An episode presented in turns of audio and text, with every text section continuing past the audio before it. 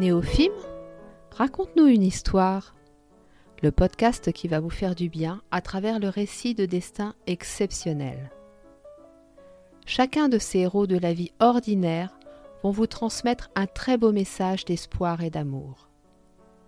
Vous êtes confortablement installé Alors ouvrez grand vos oreilles et votre cœur d'enfant et préparez-vous à ressentir de très belles émotions.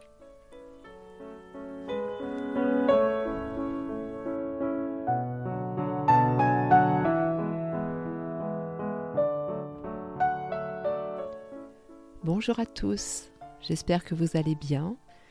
Au moment où je vous enregistre euh, cet épisode, eh bien dehors c'est tout blanc, la neige est tombée dans la nuit et je trouve ça tellement magique d'être au chaud dans ma chambre et de pouvoir passer ce moment avec vous et de vous raconter une histoire. Alors, on ne sera pas au coin du feu. Enfin, en ce qui me concerne, je ne suis pas au coin du feu, mais je crois qu'on peut fermer les yeux et l'imaginer. Imaginer la cheminée dans laquelle euh, on a mis deux, trois bûches qui flambent sentir cette chaleur qui nous enveloppe et puis nous laisser porter par l'histoire d'Odette que je vais vous raconter aujourd'hui. Odette, quand je l'ai connue, avait 92 ans, je crois. Pour ceux qui ne le savent pas, j'étais infirmière libérale pendant 15 ans, avant que la maladie ne me contraigne à tout arrêter. Ces 15 années, ça a vraiment été 15 années de bonheur, ça a été euh, des expériences multiples que je n'oublierai jamais, des rencontres qui m'ont marqué à jamais et Odette fait partie de ces rencontres.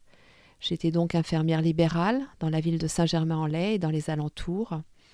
Elle habitait dans une résidence pour personnes âgées, ces très belles résidences très luxueuses où chacun a son appartement, mais où il y a une salle commune où les personnes pouvaient descendre pour déjeuner ou pour se retrouver. J'avais beaucoup de plaisir à aller la voir c'est vrai que la première fois que je l'ai rencontrée, j'ai senti tout de suite que c'était une personnalité atypique. Elle avait ce tempérament, ce, caractère fort en elle, alors que c'était un tout petit bout de femme.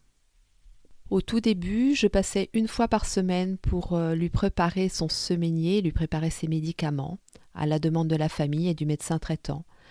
Donc euh, en général, je passais à l'heure de midi, c'était sur la fin de ma tournée, et du coup, ça me permettait de passer un petit peu de temps avec elle et de, discuter, de, de, me poser, de m'asseoir. Même si j'avais parfois des tournées chargées, je prenais toujours, toujours, toujours le temps de m'asseoir. Pour les gens, c'était vraiment... Ça faisait la différence. Plutôt que de rester debout, la main sur la poignée de porte, eh bien, je m'asseyais, même si parfois c'était juste deux, trois minutes. En faisant ça, les gens sentaient que j'étais vraiment totalement à leur écoute. Alors, effectivement, je me posais avec Odette et le temps que je prépare ses médicaments, eh bien, elle me parlait de sa vie, elle me racontait un peu son histoire. Vous imaginez qu'à 92 ans, on a une histoire riche, d'autant plus qu'elle avait connu deux guerres, qu'elle euh, elle avait eu de nombreux enfants, mais elle avait quand même eu une vie relativement facile parce qu'elle avait vécu dans un milieu aisé. Si je me souviens bien, elle avait même des personnes qui l'aidaient, des personnels de, de maison, quoi. Enfin voilà. Et elle me racontait tout ça. Et j'avais beaucoup de plaisir à la retrouver. Elle me faisait beaucoup penser à ma grand-mère, avec ce, tempérament de, feu à l'intérieur, et pourtant cette féminité euh, qui amenait aussi beaucoup de douceur. Elle était très, très, très féminine. Elle faisait toujours attention à être bien habillée, bien maquillée, bien coiffée. C'était vraiment un, vrai bonheur de, la voir comme ça, de, voir à quel point elle assumait encore sa féminité à 92 ans. Puis arrive un jour où elle m'annonce, alors elle était très pratiquante et elle m'annonce qu'elle euh, part faire une retraite alors je crois que c'était dans le Jura de mémoire, une retraite silencieuse. Donc c'était quelque chose d'assez particulier, c'est-à-dire qu'elle partait pendant plusieurs jours. Bien évidemment que l'activité principale c'était la prière et toutes les activités euh, à côté devaient se faire en silence, c'est-à-dire que les temps de repas, euh, voilà, tout, tout était fait dans le silence total. Donc elle est partie faire cette retraite. Et le lundi qui a suivi son retour, quand je suis passée pour euh, lui préparer ses médicaments, mais elle rayonnait, c'était incroyable de, voir ses yeux pétiller d'une façon inhabituelle. Donc, euh, bien évidemment, je ne lui ai pas posé de questions parce que je respectais aussi l'intimité de mes patients. Mais quand même, je sentais la curiosité pointer en moi. Et j'ai pas eu très longtemps à attendre parce qu'on avait une telle complicité. Elle savait qu'elle pouvait me parler en toute confiance et très rapidement elle m'a dit Vous savez, j'ai rencontré quelqu'un. Et elle commence à m'expliquer donc que pendant cette retraite, au moment des repas, elle était toujours assise en face de la même personne et qu'il s'est passé quelque chose. Elle a senti vraiment euh, un appel de son cœur, mais c'était même presque plus fort que ça, c'était carrément magnétique. Il y avait une vraie connexion qui s'était créée entre cette personne et elle. Et il se trouve que cette personne était un jeune homme de 34 ans qui euh, vivait en Suisse et qui était marié et qui avait un enfant. Donc euh, voilà, Odette me raconte cette histoire et je sentais que c'était déjà très très fort en elle, très fort.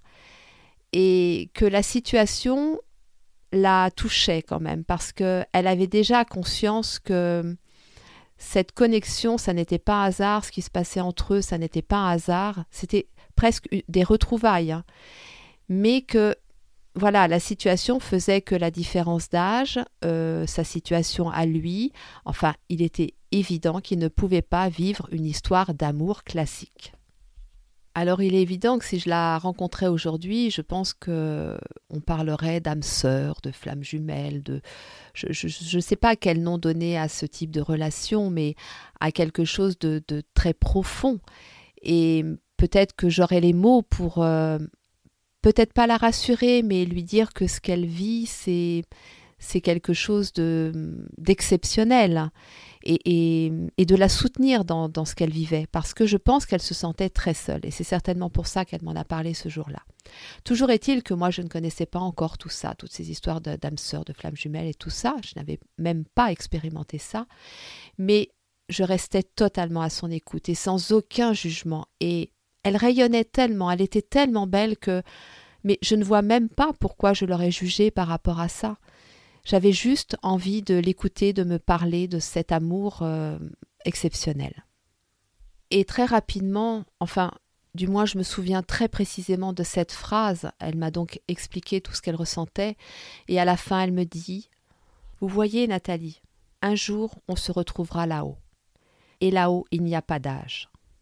Et ça, ça m'a profondément touchée parce que je sentais en même temps l'espoir en elle, la notion que ça ne s'arrêtait pas euh, au moment de la mort, qu'il y avait autre chose après, donc qu'elle avait conscience de ça, mais en même temps la tristesse de ne pas pouvoir vivre cette histoire pleinement en étant incarnée dans, cette vie qu'elle vivait et, et au moment où elle le ressentait.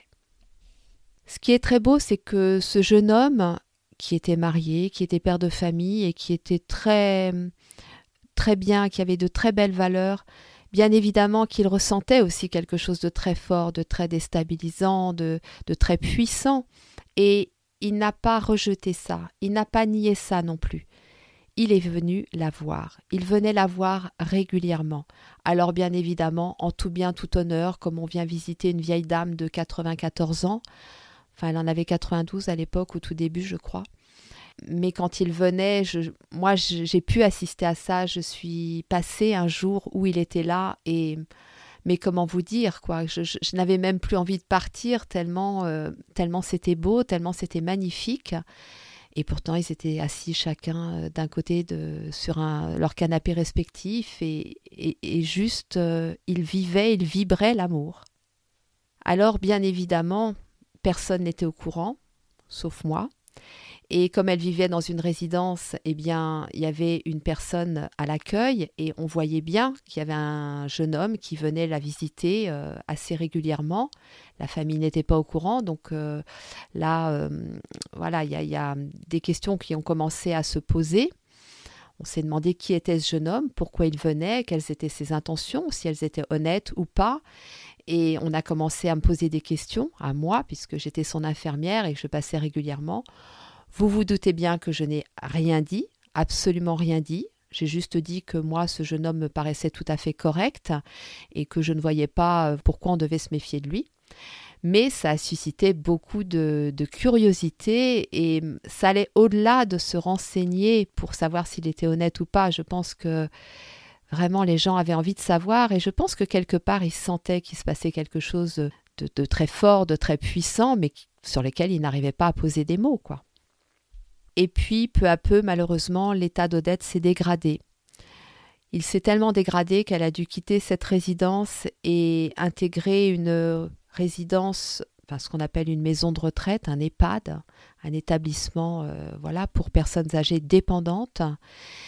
Alors la chance que j'ai eue, c'est que j'ai pu euh, continuer à m'occuper d'elle là-bas, dans cette EHPAD. Et donc euh, je passais à ce moment-là tous les jours elle avait vraiment besoin d'une aide. Ce qui se passe, c'est qu'en fait, elle était atteinte de la maladie d'Alzheimer. Donc progressivement, je l'ai vue perdre ses facultés intellectuelles pour arriver à un moment où elle n'arrivait plus à communiquer. C'est-à-dire que les phrases qu'elle faisait, c'est l'équivalent de phrases d'enfant, vous savez, de bébé. Les mots n'étaient pas compréhensibles. Et je pense que de toute façon, elle-même n'arrivait plus à, voilà, à comprendre ce qu'elle euh, voulait dire. Et de la même façon, elle ne comprenait pas ce que moi je lui disais. Alors je faisais comme je faisais avec tous mes patients qui étaient atteints de cette maladie, c'est que je communiquais beaucoup par le regard et le toucher. Alors ce qui était assez délicat parce qu'il faut savoir que des personnes atteintes de maladie d'Alzheimer justement peuvent ressentir le toucher comme une agression. Donc c'est pour ça que j'y associais beaucoup le regard et l'intention. Si je, je me connectais alors je ne, le savais peut-être pas non plus, je le faisais de façon complètement intuitive, mais à cette époque-là, j'avais déjà euh, ces facultés énergétiques, magnétiques, et à travers mes mains, en fait, j'arrivais à communiquer beaucoup de choses. À travers le toucher, j'arrivais à communiquer beaucoup de choses. Et à travers le regard, et à travers ma voix aussi. Parce que je parlais quand même. Je parlais. Alors, peu importe ce que je disais, bien évidemment, je disais des choses cohérentes tant qu'à faire, mais je savais qu'elle ne les comprenait pas. Mais par contre, elle percevait mes intentions à travers la vibration de ma voix et à travers mes mains et à travers mon regard. Donc en fait, on communiquait comme ça et on arrivait à très très bien communiquer toutes les deux, ce qui fait que j'ai pu m'occuper d'elle jusqu'au bout. Alors avant qu'elle perde totalement la compréhension du langage et toutes ces choses-là, elle arrivait encore à échanger, à parler, à voilà, à raconter des choses et surtout Surtout, ce jeune homme continuait à venir la voir dans cette EHPAD, dans cette maison de retraite. Et ça, j'ai trouvé ça magnifique. Il est venu jusqu'au bout, même quand elle n'arrivait plus à parler correctement ou à comprendre ce qu'on disait, il venait régulièrement. Puis est arrivé le dernier jour. Je me souviens très très bien de cette journée parce que à chaque fois je sentais chez mes patients quand c'était le dernier jour. Et quand je suis arrivée dans sa chambre, j'ai senti que c'était la fin.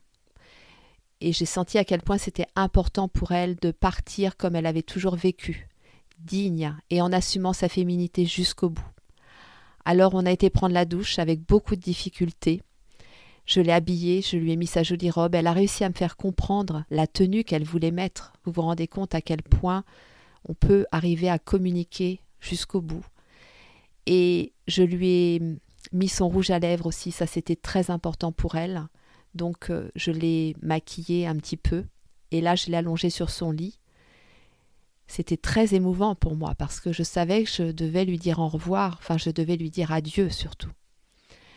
Et, et donc euh, est arrivé ce moment où on a dû se séparer, je lui ai pris la main, je l'ai regardée, elle m'a souri. On savait que c'était la fin, du moins dans cette incarnation-là. Et, et je suis partie, et le dernier regard que j'ai porté sur elle, j'ai senti cette femme si belle, j'ai senti cet amour si fort qu'elle portait en elle, et, et j'ai remercié euh, la vie, l'univers de m'avoir permis de la rencontrer, parce que à travers cette rencontre, j'ai pris conscience à quel point l'amour pouvait être fort, pouvait être puissant, pouvait être aussi non conventionnel, et, et qu'il fallait s'autoriser à vivre ça. Et bien évidemment que quelques années plus tard, je me suis retrouvée dans cette situation-là. Il n'y a pas de hasard, ça, je vous le dirai régulièrement. Et je me suis trouvée effectivement face à un amour très fort, très puissant, totalement non conventionnel, et hum, sur lesquels on pourrait effectivement porter des regards euh, critiques, euh, sur lesquels on pourrait porter des jugements euh, durs parfois. Et pourtant cet amour, il est là, il est puissant, il est là déjà depuis plusieurs années, il est très pur, et surtout, surtout, surtout, il m'a amené à découvrir l'amour inconditionnel. Et ça, c'est vraiment une force que j'ai en moi aujourd'hui et qui me qui m'a apporté un apaisement énorme, énorme, énorme dans mes relations à l'autre, mais aussi dans mes relations en général et surtout dans ma relation à moi-même. Et cette phrase qu'Odette avait prononcée lorsqu'elle m'avait parlé de cette histoire, de cet amour naissant, puissant mais naissant, un jour on se retrouvera là-haut, et là-haut il n'y a pas d'âge, eh bien elle a résonné en moi pendant de longues années, et quand je me suis retrouvée à vivre cette même situation, eh bien, j'ai compris l'autre message qu'elle m'avait transmis, qui est celui-ci. Laisse-toi porter par l'amour, même s'il n'est pas conventionnel. Alors, quelles que soient les expériences qui se présentent à vous, laissez-vous porter par cet amour, si vous sentez qu'il est pur, qu'il est puissant, même s'il est hors norme, même s'il est non conventionnel. Laissez-vous habiter par lui, parce que je sais maintenant que c'est lui qui nous permet d'accéder à cette euh, dimension la plus pure, à cette dimension euh, vraiment puissante qu'est l'amour inconditionnel. Voilà la très belle histoire d'Odette que j'avais envie de partager avec vous aujourd'hui, ce jour où il neige, où il fait froid dehors, où on est au chaud. Et j'espère qu'elle aura réchauffé votre cœur, qu'elle l'aura fait vibrer d'un amour pur. Et je vous souhaite une très belle journée, un très beau dimanche. Je vous embrasse et je vous dis à la semaine prochaine.